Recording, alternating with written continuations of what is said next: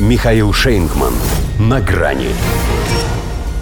Рама с вами. Трампу присмотрели вице-президента. Здравствуйте. На грани. Войдя в эту кампанию в статусе предвыборной экзотики, он, казалось, если и мог на что-то надеяться, то лишь на то, что его фамилию начнут хотя бы произносить правильно. Но всего одни дебаты претендентов на республиканскую номинацию, и вот он уже третий, уступая лишь десятые губернатору Флориды Рону Десантису, которого, между прочим, считают альтернативой самому великому и ужасному. Правда, и теперь для удобства позиционирования Вивика Рамасвами называют не так, как у него в паспорте. Но ему это должно понравиться, потому что Трампом нового поколения.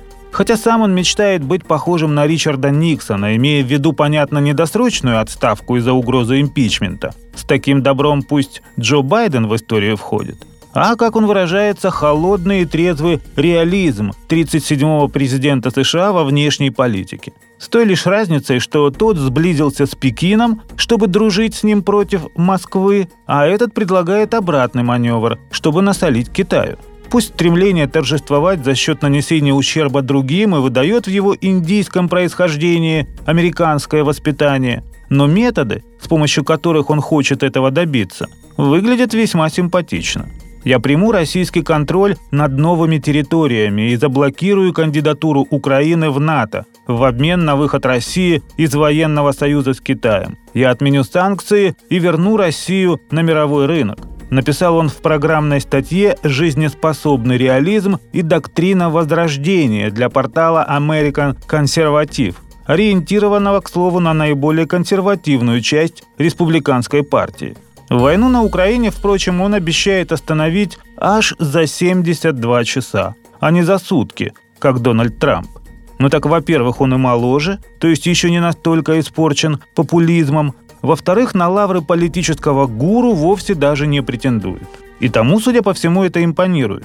Он умный парень, молодой, талантливый, очень образованный, у него хорошая энергетика, и кем-то в какой-то форме, думаю, он может быть очень хорош. Довольно комплементарно по отношению к сопернику по номинации, но технично и без конкретики ушел Трамп в радиоинтервью от ответа на вопрос, годится ли Рамасвами ему в вице-президенты.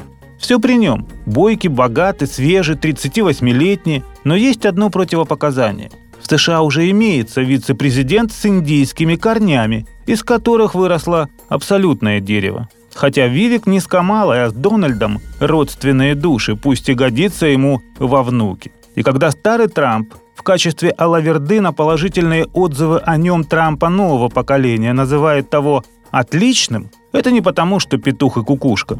Это два веселых гуся, чей дуэт может поставить всех на уши. Другое дело, что тот, который белый, рискует пролететь мимо выборов. Зато понятно, за кого он тогда будет болеть. Ведь только Рамасвами обещал в случае победы помиловать Трампа. До свидания. На грани с Михаилом Шейнгманом.